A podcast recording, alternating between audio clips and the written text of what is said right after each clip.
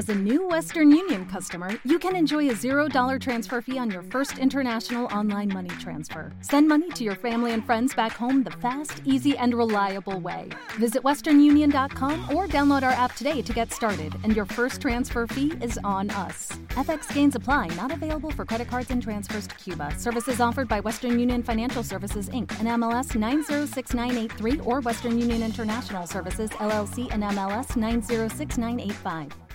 Pues Mario, bienvenido. Buenas tardes, Yolanda. Vamos, eh, muchísimas gracias a ti por querer, además de tocar, acercarte a ti aquí a la mesa. Enseguida hablamos contigo, pero antes eh, me gustaría, Daniel Broncano, director del festival, que nos dijeras, eh, bueno, que les dijeras a nuestros oyentes que también pueden ver las actuaciones prácticamente en directo, ¿no? Mientras están produciendo. Algunas de las actuaciones, las que son en la iglesia de los jesuitas, se pueden seguir online desde nuestra página web, gracias a uno de nuestros patrocinadores. Eh, entonces, esta noche a las siete y media y el domingo a las seis eh, se pueden seguir directamente ahí. Para el resto hay que venir a Segura y además es lo mejor. Claro que sí. Y además, eh, Daniel, hay una materia fundamental que tenemos que tratar también, que es la financiación del festival. Eh, tenemos entendido que el micromecenazgo ha sido también una cosa importante para vuestro desarrollo desde el principio. Y cuéntanos cómo, cómo surgió el apoyo de personas que de manera anónima o, o, particular pues han querido dar continuidad a este festival. Bueno, pues efectivamente el, el micromecenazgo fue nuestra principal fuente de financiación el año pasado. Eh, hemos recibido apoyo institucional, pero no el suficiente para, ser, eh, para, para que podamos financiar todo. Eh, y este año hemos vuelto a hacerlo y es una cosa, pues la verdad, bastante nos llena mucho ver que, gente de la zona, también amigos del festival que ya lo conocen del año pasado, pues aportan su granito de arena para hacerlo posible. Y aparte eso hace pues buscar un poco más de interacción, de compromiso de ellos con el festival, de compromiso nosotros de cómo gestionar bien ese, ese dinero y hacer algo que, les guste a todos.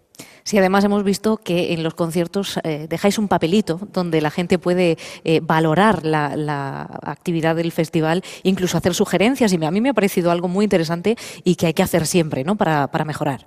Claro, efectivamente, y además eh, ahora que hemos estado leyendo la respuesta, pues la verdad es que no son todas muy útiles. Seguro que sí. Bueno, pues eh, Daniel Broncano, puedes proceder a pasar a la parte del escenario porque también Daniel va a tocar el clarinete con el grupo de Vientos Seguras Winds y vamos ahora a pasar la palabra al pianista que escuchamos hace apenas unos segundos, eh, Mario Mora. Eh, nació en Cuenca en 1989, es un pianista joven, estudió piano en la Royal Academy of Music de Londres y en el Real Conservatorio Superior de Música de Madrid. En la actualidad es profesor en el Conservatorio Superior de Música de Castilla-La Mancha. Ha interpretado diversos conciertos y recitales en Austria, en China, en Francia, en Italia, en Inglaterra, así como en, eh, numerosas localidades españolas, no cabe duda, y ha participado como invitado en festivales como el Ciclo de Jóvenes Intérpretes de la Fundación Esquerso en Madrid, en el Festival Internacional de Música y Danza de Granada, en el ciclo de la Sociedad Filarmónica de Las Palmas de Gran Canaria y también como solista de la Joven Orquesta de la Comunidad de Madrid, de la Joven Orquesta Provincial de Málaga y ha sido convocado en diversas ocasiones también por la JONDE, la Joven Orquesta Nacional de España. De lo que no cabe duda es que tenemos aquí a un pianista de muchísima calidad, joven. Y Mario, cuéntanos cómo has llegado a este festival y qué te parece la iniciativa. Pues he llegado porque yo creo que Daniel Broncano es una persona magnífica, ya ha querido contar conmigo. Nos conocimos en Londres porque eh, bueno, todos los españoles que pasamos por allí al final hacemos piña y además nos conocimos haciendo música, que es como nos conocemos muchos de ellos. Y la experiencia es única. Yo ya le estoy preguntando a Daniel que dónde hay que apuntarse para el año que viene. Porque, ¿Quieres repetir? yo sí, yo me apunto aquí ya que me diga las fechas. Es increíble, es increíble el entorno, la organización, el conocer a tantos músicos, el trabajar con, con, gente tan espectacular, por ejemplo, Vanessa, como hemos estado haciendo ahora, una chelista increíble, y, todos ellos son espectaculares. Y además el ambiente que hay de, festival real, ¿no? porque todos compartimos unos mismos intereses, unos mismos gustos, eh, y de alguna manera todos miramos a la música desde la misma perspectiva. Entonces el compartir eso durante estos días aquí es una cosa prácticamente única. Mario, cuéntanos eh, eh, que como músico, desde tu perspectiva, el desarrollo de proyectos, que también sabemos que es algo que a ti te gusta hacer, eh, y bueno, pues que ya que has estado fuera para, formarte, como has visto otras situaciones similares o diferentes, ¿no? De las que se están dando en España ahora mismo con esta generación de jóvenes músicos que emprenden y que desarrollan proyectos innovadores. ¿Crees que es necesaria esta innovación, inventarse cosas nuevas eh, para, la música clásica en, España? Absolutamente. Yo creo que, la música clásica está mm, apoyada eh, en una gran parte por una generación que nos va a dejar dentro de poco. Y entonces, como no metamos a, a este apoyo a gente pues, como la que estamos viendo aquí, ¿no? como la que estamos viendo en Segura, eh, es difícil que la música clásica la música clásica siga teniendo el nivel que tiene. Entonces yo creo que, bueno, eh, últimamente leemos muchas orquestas, muchos festivales, eh, como, como bueno, muchos festivales importantes, no voy a nombrar ninguno en Madrid, que están teniendo problemas económicos y que yo creo que es por eso, ¿no? Yo creo que lo que hace falta es darle un giro a todo y, empezar a atraer a la gente a los conciertos. Porque el material está ahí, es decir, la música clásica es indudable que es atractiva. Lo que hay que hacer es llevar a la gente a, que, a escucharla ya que le guste. Y sin duda en un escenario como este, donde se acerca esa proximidad ¿no? del músico a los vecinos de, este pueblo, concretamente de Segura de la Sierra, pues es, un ejemplo, ¿no? Porque además aquí se rompen las barreras ¿no? de lo que es el escenario y el público. En los descansos, pues ves a los músicos con la calle, con la gente, hablando, eh, cenando, porque coincidimos también en comiendo en los mismos sitios. Y yo creo que ese, esa unión entre lo que parece que es imposible de unir hace que también sea otra forma de acercarse a la música. Vamos a continuar con más música, con música en directo, eh, ahora con Mario Mora en el piano y con Vanessa Lucas Smith en el violonchelo, que nos van a interpretar Schumann. Las piezas eh, Fantasía Opus 73 eh, es una obra originalmente para clarinete, aunque el mismo Schumann eh, transcribió para cello. Y yo como clarinetista, la verdad es que siempre le intento, la escucho con oídos de clarinetista, pero cuando se la escucho a Vanessa, pues la verdad es que hay que aprender cómo se hace, de verdad. Van a interpretar la primera pieza. Pues vamos con ellos.